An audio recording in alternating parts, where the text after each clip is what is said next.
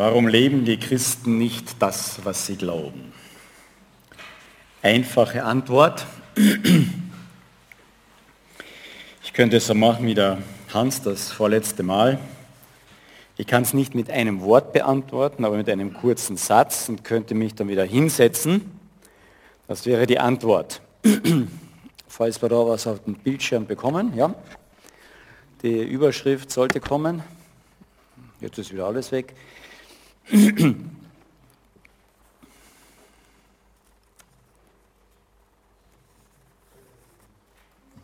Mehr tut er nicht. Gut, kann man auch nichts machen. Wir haben das Problem vorhin schon mal gehabt beim Ausprobieren und dann ging es wieder. Kein Mensch wusste warum. Sowas nennt man das Seelenleben der Computer. Warum leben die Christen nicht das, was sie glauben? Einfache Antwort, weil sie es nicht glauben.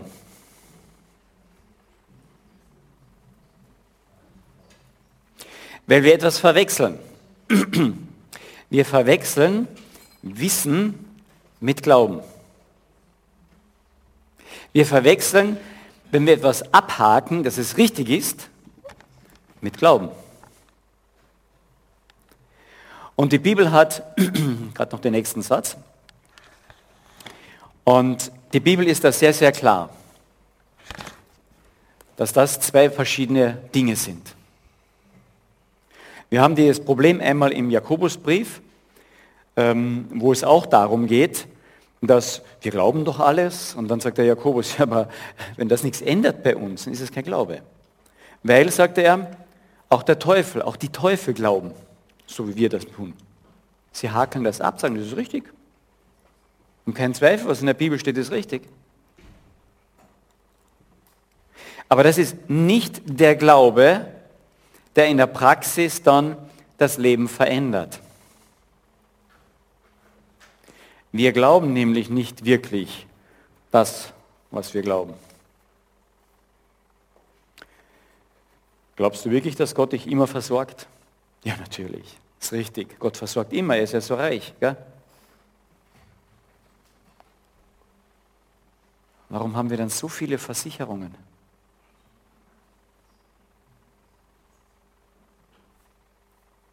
Das ist das Geschäft, was wirklich boomt. Warum haben wir so viele Ängste? Wir kriegen es nicht zustande hundertprozentig zu glauben. Keiner von uns, ich genauso wenig. Keiner. Wir müssten doch, also jeder Christ, der müsste doch die Gelassenheit in Person sein. Der hat einen Vater, der Himmel und Erde gemacht hat und jeden von uns gemacht hat. Warum haben wir dann Angst voreinander?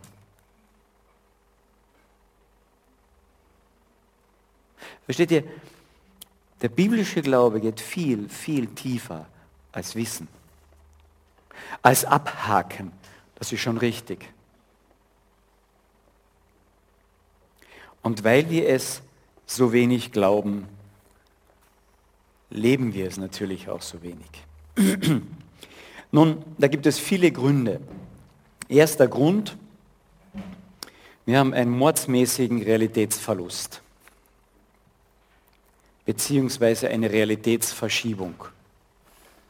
Ich hätte heute in der Früh eigentlich die ganze Predigt umschreiben sollen, als die Zeitung heute früh vor der Tür lag, als ich hinausging zum Auto. Erste Seite über den Liveball. Ja, vor ein paar Tagen wurde groß geschrieben, Luxemburg, der ähm, äh, Staatssekretär, ähm, Präsident, Premierminister Luxemburg, ja, hat gerade seinen Freund geheiratet. Groß drin in der Zeitung. Hier geben wir Millionen aus für diese Geschichte und auch Millionen gesammelt für Liveball und alles, was damit zusammenhängt. Und dann blättern wir vier Seiten, fünf Seiten weiter, erst auf Seite 8, da ist das dann Feldbetten und Mozartkugeln. Wir richten in Österreich ein Zeltlager für Asylanten ein und auf jedes Bett in diesen Zeltlagern, wo dann etwa acht bis zehn Leute da unterkommen in so einem Zelt, ja, ein Bett neben dem anderen, kommt auf jedes Bett noch eine Packung Mozartkugeln. Ist das nicht nett von uns?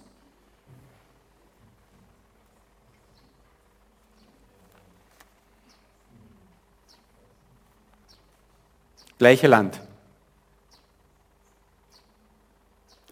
Wenn hier nicht was schief ist in Bezug auf die Realitätswahrnehmung, da muss man schon ziemlich blind sein. Wir haben Kasernen in ganz Österreich leer stehen. Aber die Bürokratie lässt es nicht zu, dass wir Asylanten dort unterbringen. Nein, wir müssen Zeltstädte bauen. Und gleichzeitig Liveballs veranstalten. Wenn wir da nicht mitbekommen, dass wir einen absoluten Realitätsverlust und Realitätsverschiebung haben, dann muss man schon gewaltig blind sein.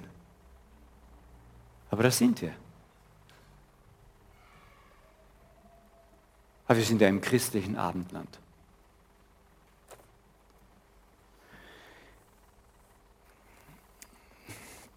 Wenn das nicht pervers ist, was dann? Was dann? Und dazwischen ist das Interview beziehungsweise in Bezug auf die nächste große Veranstaltung. Ja? Alles dazwischen. Und da fragt man sich, also wenn man diese, wenn man diese Zeitung liest, ich denke, ich werde es mir aufheben, und dann nicht ein bisschen draufkommt, dass hier irgendetwas total schräg liegt bei uns, da muss man wirklich schon blind, taub und abgestumpft sein. Aber glauben wir nicht, dass das an uns Christen einfach so vorbeigeht? Glauben wir noch, dass es einen Schöpfer des Himmels und der Erde und von jedem von uns gibt, der dieses ganze Werk auch in ein gewisses Regelwerk gestellt hat? Der sagen kann, was richtig und was falsch ist, was in Ordnung ist und was außerhalb der Ordnung ist? Versteht ihr, wenn wir das nicht mehr glauben, dann haben wir automatisch das. Das ist nicht irgendetwas Komisches, was sich Leute einfallen lassen. Nein, das ist das Resultat ja, von Nichtglauben, von Unglaube. Dass dann ich diese Relationen nicht mehr zurechtkriege. Und deswegen ist es so wichtig, dass wir den Glauben, das tiefe Vertrauen in diesen Schöpfer proklamieren nach außen hin. Damit statt einen Liveball zu veranstalten, dieses Geld einsetzen, um Menschen menschenwürdig unterzubringen. Und nicht auf Feldbetten in Zelten Mozartkugeln legen.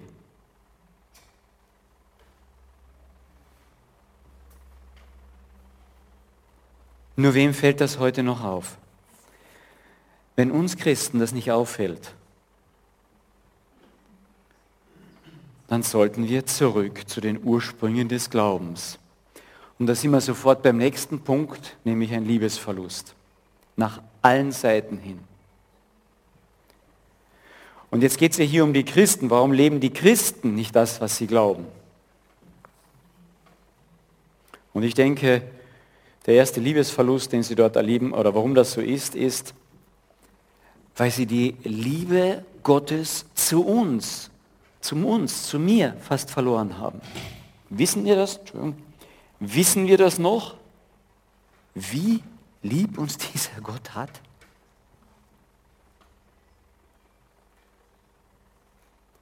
Ich habe mal darüber gepredigt, über diesen Satz, wo dein Schatz ist, da wird auch dein Herz sein. Ja, wo deine große Liebe ist, da wird dein Herz sein. Wenn es bei deinen Kindern ist, bei deinen Kindern. Wenn es bei deiner Ehefrau oder bei deinem Ehemann ist, dann bei deinem Ehe, Frau und Ehemann, wenn es bei deinem Auto ist, der Schatz, dann wird das deine Liebe beim Auto sein. Dann wirst du heute Nachmittag es noch polieren. Jetzt streichen einige schon im Gedanken, ah, heute Nachmittag nicht Auto polieren. Wo dein Schatz ist, da ist dein Herz. Und dann habe ich gesagt, gefragt, wo hat denn Jesus diesen Satz gesagt? Im Himmel oder auf der Erde? Jesus sagte diesen Satz hier auf der Erde. Gottes Herz war zu dem Zeitpunkt hier auf der Erde, weil sein Schatz hier ist. Du bist sein Schatz. Jesus hat uns immer vorgemacht, was er uns gesagt hat. Du und ich sind sein Schatz, deswegen ist sein Herz bei uns. Und wenn wir wirklich wieder begreifen, ich bin der Schatz Gottes, man probiert euch das einmal einfach mal vorzustellen. Jeder, der hier sitzt, du bist der Schatz Gottes und Gott hat diesen Beweis gebracht. Er hat alles eingesetzt, um diesen Schatz irgendwie eine Beziehung zu diesem Schatz zu bekommen. Mensch, wenn du verliebt bist, dann setzt du immer wieder was ein, um irgendwie wieder dem anderen zu sagen, du bist mein Schatz. Ja, nicht nur Schatzi, ja, der Unentschlossenheit, ob ich Schaf oder Ziege sagen soll. Ja? Sondern Schatz, was was Wertvolles. Wirklich was Wertvolles. Und jetzt sagt Gott, du bist mein Schatz. Und jetzt kommt die Gretchenfrage. Glaubst du das wirklich?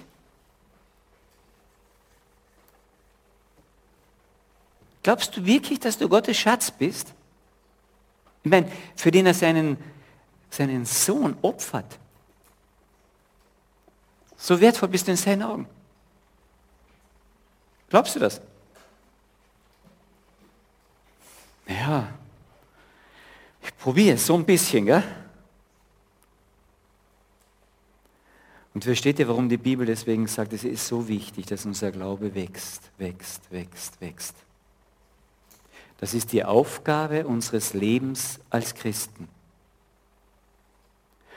Versteht ihr, die, meiste, die größte Aufgabe unseres Lebens als Christen, die meisten Christen denken, meine Aufgabe, wenn ich Christ geworden bin, heißt jetzt brav sein, anständiger Christ für Gott zu arbeiten. Das ist jetzt die wichtigste und höchste Aufgabe, die ich habe als Christ. Und die Bibel sagt ein ganz klares Nein dazu. Ganz klar. Denn alles, was vor Gott besteht, hat Jesus bereits gemacht. Willst du was dazufügen? Aber die Bibel sagt ganz klar, dass es ein Wachstum gibt als Christ, was absoluten Vorrang hat. Es hat schon, es ist nett, wenn du brav bist. Es ist nicht, jetzt geht es hinaus und seid schlimm. Also das habe ich nicht gesagt. Das dürft ihr gerne. Aber die Priorität für das christliche Leben heißt Glaube, Vertrauen. Dass dein Glaube wächst, dass das Vertrauen wächst, wächst, wächst, wächst, wächst. Dass du wirklich glaubst, du bist Gottes einmaliger Schatz. Wenn du das nämlich wirklich glaubst, du gehst hinaus, schaust den Himmel an, Natur um dich herum, alles was da ist, das hat alles mein Vater gemacht. Und in dem drinnen hier in dieser Schöpfung bin ich sein Schatz. Das wird dein Lebensverhalten, Lebensstil ändern. Je mehr du das klar wird. Glaubst du wirklich, dass dieser Gott dich liebt? Oder haben wir nicht einen ganz großen Liebesverlust im Hinterkopf? Haben verloren, was es eigentlich bedeutet, diese Liebe Gottes?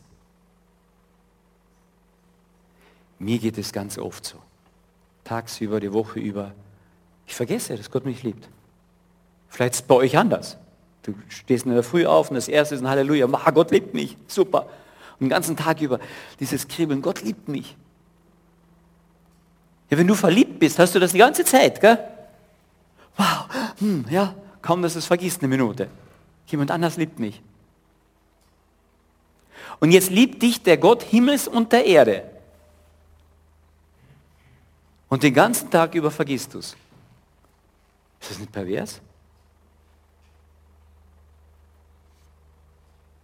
Verstehst du, wenn ich das vergesse, die Liebe Gottes, dann muss ich Liveball feiern. Da muss ich mich mit diesen ganzen äußeren Dingen daran erinnern, ah ja, ich bin auch noch was wert und es gibt noch was Schönes. Geh hinaus, schau die Sonne an, schau den Mond an, schau die Sterne an, schau die Natur an. Sag, das hat alles Gott geschaffen. Und mich hat er auch geschaffen. Aber der Schatz dieser ganzen Sache bin ich in Gottes Augen. Er liebt mich wirklich. Und wenn ich das an mich heranlasse, dann wird mein Herz liebesfähig. Ein Zeichen der letzten Zeit, sagt Jesus Christus, ist, dass die Liebe erkalten wird. Und das sagt er seinen Jüngern auch. Die Liebe wird erkalten. Und die Liebe kann nur erkalten, wenn ich nicht mehr Liebe empfange. Wenn ich nur noch alles richtig machen will als Christ. Anstatt mich immer wieder an dieser Liebe wirklich zu erfreuen, sagen, wow, was hat er eingesetzt für mich? Wie, wie unendlich muss dieser, mich, dieser Gott mich lieben? Was der alles einsetzt. Und wenn mich das ergreift, mehr und mehr ergreift, dann werde ich liebesfähiger für andere. Dann kann ich mich für andere einsetzen. Dann werde ich nicht auf Feldbetten in Zelten Mozartkugel hineinlegen. Ich denke, das ist kalte Liebe.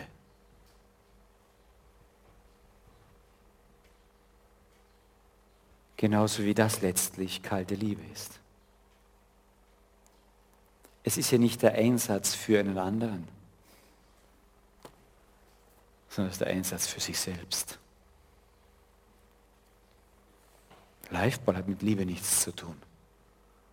Liveball hat mit unserem ganz tiefen Egoismus was zu tun. Ich möchte tun und lassen können, was ich will. Ich möchte tun und lassen können, was ich will. Eine Conchita Wurst ist doch nicht nur ein irgendwie Verrückter oder Andersdenkender, sondern ist doch ein Zeichen unserer Zeit, ich möchte tun, was ich will. Das ist die Verkrümmtheit unserer Gesellschaft auf sich selbst. Die Liebe verkrümmt sich nicht auf sich selbst. Dann wäre Jesus nie auf diese Erde gekommen sondern die Liebe geht zum anderen und findet dadurch ihre Erfüllung.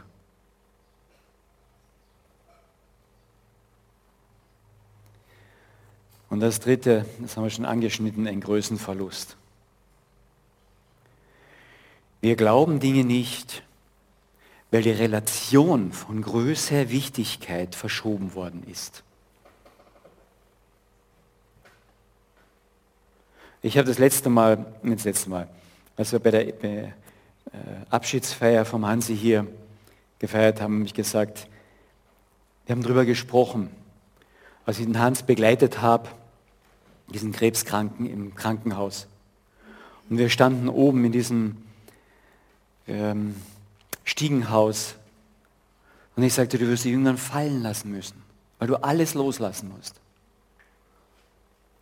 Und Gott möchte dich auffangen. Und dann schaut er bei diesem Stiegenhaus hinunter und sagt, hast du einen Vogel? Ich habe Höhenangst. Ich kann mich nicht fallen lassen. Und dann habe ich ihm das auch so gesagt und habe gesagt, ja, ich weiß auch warum. Weil für dich steht dort unten im Stiegenhaus in der Mitte, ja, steht ein so kleiner Gott. Und wenn du dich fallen lässt, ja, dann vertatscht du diesen Gott. Der kann dich nicht aufhalten. Wir haben einen Größenverlust. Und dann habe ich ihm gesagt, aber wenn dein Gott so groß ist, dass er durchs ganze Stiegenhaus heraufreichen kann, und seine Hand hier hält und du lässt dich fallen, das geht. Wisst ihr, warum wir Christen oft nicht leben, was wir glauben? Weil wir einen so kleinen Gott haben. Mensch, dann gehen wir doch mal in den Anfang der Bibel. Am Anfang der Bibel heißt es, das haben wir auf Hebräisch auswendig lernen müssen, ja. Am Anfang schuf Gott Himmel und Erde.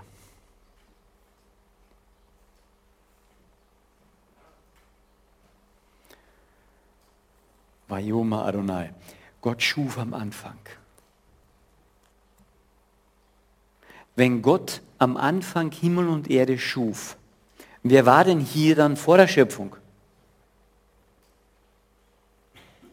Gott, oder? Hacken wir ab, ist richtig. Hallo, bevor hier alles war, war bereits Gott. Viel größer als alles. Und dann schafft er etwas. Ja? Mini, wenn man das Weltall anschaut. Stecknadelgroß. Und doch so großartig.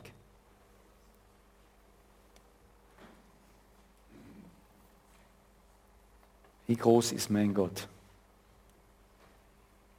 Wie groß ist mein Gott? Ich empfehle jeden einmal, gerade jetzt, wenn so schöne laue Nächte sind, an einer klaren Nacht einmal sich hinauszulegen auf den Balkon oder auf eine Wiese oder geht auf einen Berg und legt euch da mal hin und schaut nur hinauf und schaut euch die Sterne an und denkt einfach drüber nach, über die Größe Gottes. Schaut euch das einfach mal an. Ihr müsst es tun, ja? Also ihr könnt nicht hier reden und sagen, ja, schau ran, ja, mach ein paar Sterne hier, künstliche. Das ist ein bisschen zu wenig. Legt euch mal hin, nachts, eine Wiese und schaut hinauf. Und dann denkt nur über diese Größe Gottes nach. Der so mal dann Stern hier, ein paar tausend Lichtjahre da. Und dann überlegt, und ich, ich bin der Schatz dieses großen Gottes. Ist doch unglaublich. Da kann ich nur auf der Wiese dann liegen und still vor mich hin lächeln und sagen, ja, begreifen tue das nicht. Aber er hat es bewiesen in die Geschichte hinein. Das sind keine schönen Kindergeschichten. Dieser Jesus Christus hat er wirklich gelebt. Der war ja hier. Der ist hinausgegangen aus dieser Welt. Der kam wieder zurück, um zu zeigen, er ist der Herr über Leben und Tod. Er hat es den Menschen gezeigt. Hunderte haben ihn gesehen auf einmal und gesagt, jawohl, wir kennen jemanden, der hat diese Gottesverbindung und der hat uns Informationen hereingebracht darüber. Es ist keine, keine Illusion, der wir nachlaufen. Der hat Größe. Und er ist sein Vater. Und wenn du die Sterne anschaust und dann darüber nachdenkst, sagst, wow, ich bin sein Schatz, dann hoffe ich, dass dein Vertrauen in diesen Gott wächst, größer wird. Und darum geht es, dass unser Vertrauen ständig wächst. Der Paulus schreibt, gerade im Römerbrief, aber auch in anderen Briefen, immer wieder, mein Gebet ist es, dass euer Glaube wächst. Dass ihr wachst im Glauben. Dass ihr zunehmt im Vertrauen auf diesen Jesus Christus. Denn ohne Glaube kann man Gott nicht gefallen. Ohne dass ich mich ihm anvertraue, kann ich ihm nicht gefallen. Er, das ist aber eigenartig. Das ist überhaupt nicht eigenartig. Mensch, ein Liebesbärchen, ja? Der eine sagt, oh, ich möchte ihm nicht vertrauen, ich möchte gar nicht ihm nahe kommen. Aber ohne dass sich der andere ihm anvertraut, gibt es kein echtes Gefallen im Sinne von miteinander. Man sagte, das würde mir sowas von gefallen, wenn der andere mich auch lieben würde. Du kannst Gott nicht gefallen, außer du vertraust dich ihm an. Er hat alles für dich getan. Und wenn das hier jemand sitzt, der es noch nicht gemacht hat, kann ich nur sagen, ich empfehle es, diesen, diesen gewaltigen Gott den ich ein Stück weit auch in der Natur sogar erkennen kann, aber in seinem Wort kennenlernen kann. Und vor allem über diesen, diese Person Jesus Christus kann ich ihn kennenlernen. Sich dem anzuvertrauen, wow, das ist was.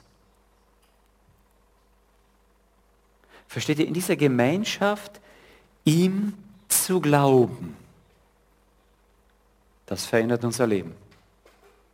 Nicht unsere großen Taten, nicht unsere großen Übungen, nicht unsere großen Aktionen vielleicht in einer Kirche. Das verändert unser Leben nicht. Sondern das Maß, mit dem wir uns ihm anvertrauen, ihm Glaube, das verändert unser Leben. Es ist der Glaube. Jetzt aber ist ohne Gesetz Gottes Gerechtigkeit offenbart worden, bezeugt durch das Gesetz und die Propheten. Gottes Gerechtigkeit aber durch den Glauben an Jesus Christus für alle, die glauben. Und dann sagt er, das, Gerecht, das Gesetz ist deswegen nicht weg, ja? sondern es wird bestätigt durch den Glauben. Römer Kapitel 3. Er sagt, die Maßstäbe Gottes, sie sind nicht weg. Aber die kann erst, wenn ich mich ihm anvertraue, dann machen diese Maßstäbe auch wieder wirklich Sinn. Deswegen ist es so wichtig, dass ich hier nicht nur predige, sage, ah, der Liveball ist schlimm. Ja, solche Figuren wie Conchita Wurst, ah, das ist aber schlimm, Verirrung der Gesellschaft, ja, stehen die Christen dann dort. Ah, das ist aber schlimm, wenn wieder ähm, in unserer bebauten Gesellschaft in Zelten Asylanten unterbringen müssen. Das, natürlich ist es schlimm. Aber durch das Schimpfen werden wir es nicht ändern.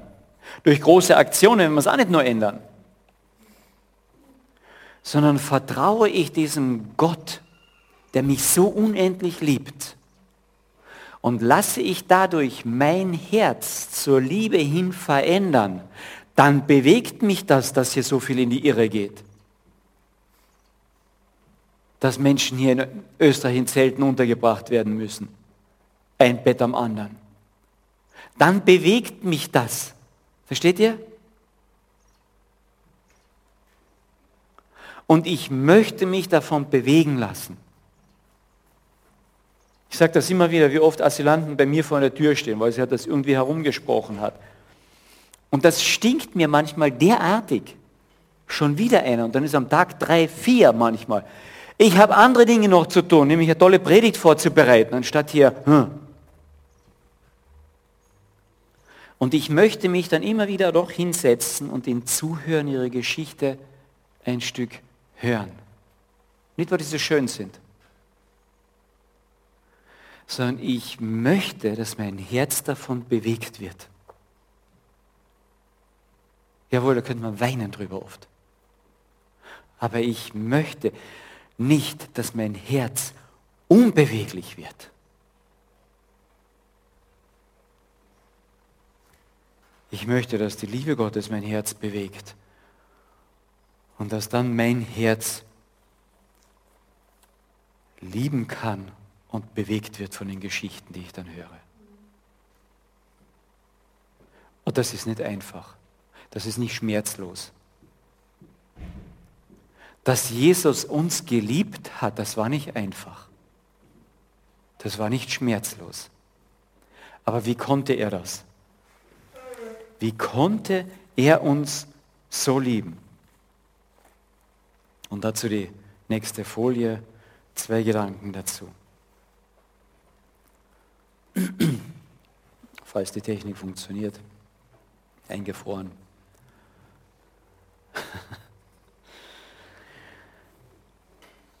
Es sind zwei Sätze, die ineinander gehören. Glaube heißt den Mut haben, Gott immer wieder neu die Kontrolle zu überlassen. Weil ich durch die Liebesbeziehung zu ihm heil wurde und heil bleibe. Wie kann ich weiter von Gott bewegter Mensch sein? Glaubender, ja? Nicht, nicht wissender, glaubender. Im Sinne von, ich vertraue mich ihm an. Dann werde ich von ihm bewegt. Schau, wenn Jesus uns sagt, und Gott uns sagt, dass ohne Glaube, es ist unmöglich, Gott zu gefallen. Er sagt nicht etwas, was er nicht selber vorgemacht hat. Er hat zu 100 Prozent seinem Vater geglaubt. Er hat sich seinem Vater so anvertraut, dass er gesagt hat, schaut mich an und ihr seht den Vater. Wir sind eins. Wir vertrauen einander so hundertprozentig, dass wir, ich bin von seiner Liebe abhängig und dadurch ist meine Liebe die Liebe auch meines Vaters. Wer mich sieht, der sieht den Vater. Er hatte den Vater sozusagen angezogen. Und genau das gleiche Bild haben wir in der Bibel wieder drinnen. Zieht Jesus Christus an. Wir haben die Waffenrüstung Gottes, denken wir immer, oh, jetzt können wir streiten. Gell? Aber die Waffenrüstung, jeder Teil davon ist ein Teil Jesu Christi. Ja? Das Heil, das Schwert, das Wort und so weiter. Die Gerechtigkeit. Jeder Teil dieser Waffenrüstung ja, ist ein Teil Jesu Christi. Er sagt, zieht mich an. Ja, das klingt so theoretisch, gell? Wie kann ich Jesus anziehen? So. Hm.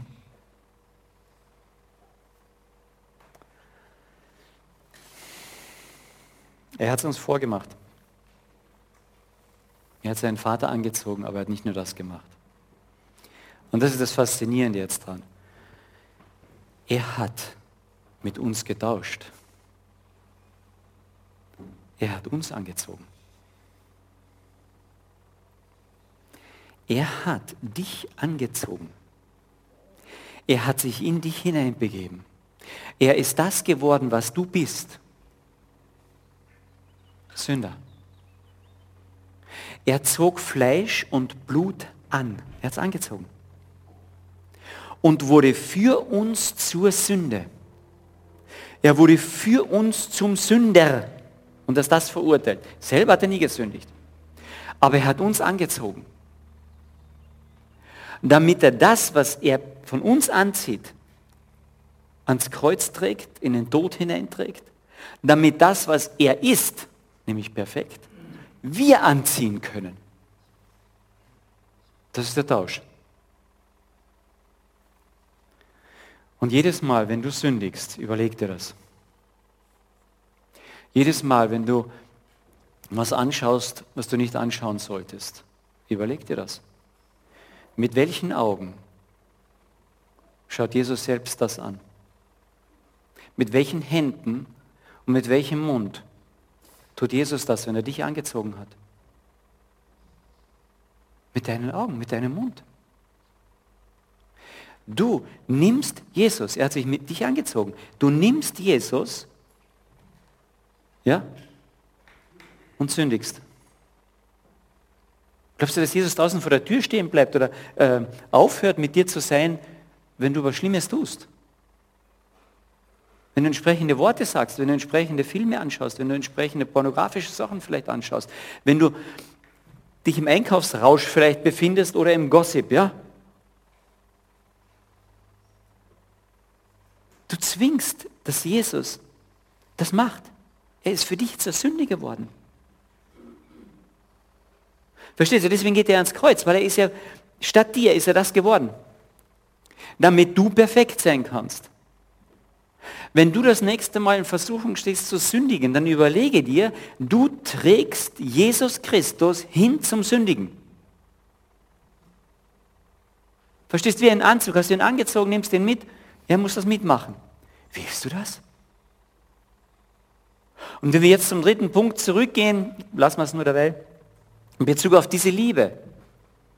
Wenn ich weiß, wie gern der mich liebt, wie unwahrscheinlich groß seine Liebe ist und eigentlich möchte ich ihn zurücklieben, und dann führe ich ihn wie ein Schlachtschaf zur Sünde hin? Ist doch eigentlich pervers, oder? Und dann sagt er, es ist eben nicht das Gesetz, was mich in erster Linie zurückhält, nicht zu sündigen. Du darfst nicht sondern es ist dieses Vertrauen, diese Liebe in diesen Jesus Christus, der mich dann zurückhält, sagt, ich liebe den doch sehr, ich will den doch nicht zur Sünde verführen. Das ist ja so, als wenn ich meinem Ehepartner sage, hey, ich habe gerade einmal Lust, geh einmal, geh du auch einmal fremd. Wenn ich den lieb habe, dann sage ich dem doch, geh das nicht fremd. Aber genau das mache ich, wenn ich sündige. Ich nehme Jesus mit zum Fremdgehen. Und sage ich, diesen Jesus, den ich so gerne habe,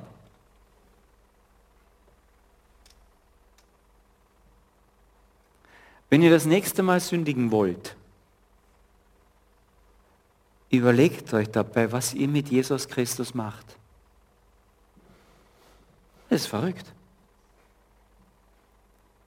Und wenn uns das nahe kommt, ist das ein viel größeres Hemmnis, nicht zu sündigen, als das Gesetz. Aber die zweite Seite davon, mit der schließe ich dann, ist, dass Jesus Christus auch uns anzieht. Er sagt, er nimmt Wohnung in uns. Wir sind sein Tempel. Und das Schönste, was Jesus Christus sich immer wieder vorstellt, was er machen kann, er möchte Gutes tun. Ja, die guten Werke, die möchte er tun. Er möchte Menschen erfreuen, er möchte in seine Liebe hinüberbringen. Und jetzt hat er dich angezogen. Wenn du Jesus liebst, und ihm was Schönes, Gutes machen willst, dann überleg dir das. Er hat dich angezogen und das Schönste, was du ihm machen kannst, ist etwas Tolles dem anderen gegenüber. Da freut er sich durch dich, in dir. Sagt, wow, jetzt kann ich was Schönes machen. Durch dich. Wenn du nichts Nettes machst, den anderen nicht liebst, bremst du ihn. Bibel sagt dazu, ja, tut den Heiligen Geist nicht unterdrücken. Das haben wir schon abgehakt. Richtig. Nein, er ist in dir. Und wenn du etwas, dem anderen was Tolles machst, eine Freude machst, den liebst, dann jubelt dieser Jesus Christus in dir, weil du hast ihn befreit sozusagen. Du hast ihm gesagt, wow, du kannst was Gutes tun. Und das ist das, was Jesus will. Durch dich möchte er das tun. Und dann sagt Jesus dieses tolle Gleichnis, sagt er wird zur Rechten und zur Linken die Schafe dann von den Böcken trennen. Und dann sagt er denen zur Rechten, eines, ich war nämlich durstig, ihr habt mir zu trinken gegeben. Ich war nämlich gefangen, ihr habt mich besucht. Ich war krank und ihr wart bei mir. Und dann sagen die, wann warst du das? Wir haben dich nicht gesehen. Und was sagt Jesus drauf? Was ihr einen dieser geringsten getan habt, das habt ihr mir getan. Da kommt dieser Austausch hinein. Jesus möchte durch dich Freude bereiten, Liebe weitergeben, Schmerz helfen zu tragen. Das ist ein ganzes Verlangen. Und wenn das dein Verlangen wird, dann kommt dein Verlangen in die Nähe des Verlangen Jesus Christus. Und dann bekommt dein Leben Sinn. Jesus hat unser Fleisch und Blut angezogen. Er wurde Mensch. Und hat jede unserer Sünden, die wir begangen haben und die wir noch begehen werden, getragen ans Kreuz, weil er sie gemacht hat, an unserer Stelle sozusagen. Ich habe sie mit ihm gemacht und tue sie mit ihm. Gleichzeitig zieht er uns aber an und wir dürfen ihn anziehen und er möchte durch uns alle guten Werke, die der Vater vorbere äh, bereits vorbereitet hat, durch uns tun. Wow. Wenn das kein Auftrag ist.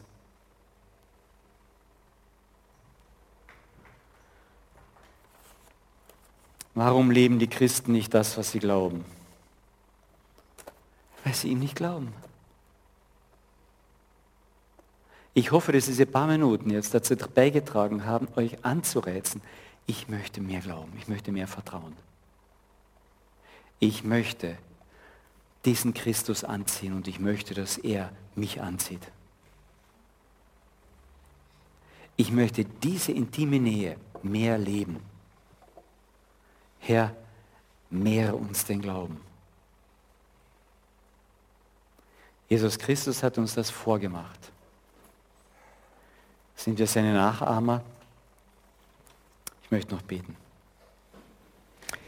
Herr Jesus Christus, ich danke dir, dass du uns das alles vorgemacht und vorgelebt hast. Und wir wissen, dass wir das in dem Maße überhaupt nie leben können, weil wir noch unterwegs sind, weil wir noch Baustelle sind. Aber mach uns durch dein Wort, durch deine Gegenwart immer wieder eine tiefe Lust, eine tiefe Freude daran, in diese Richtung uns weiter zu bewegen. Dich anzuziehen und uns von dir ausfüllen zu lassen.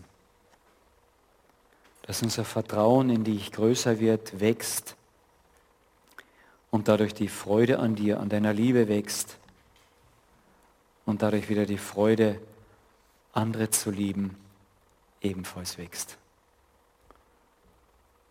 Bewahre uns dein Wort, dass es Frucht bringt, bitte. Amen.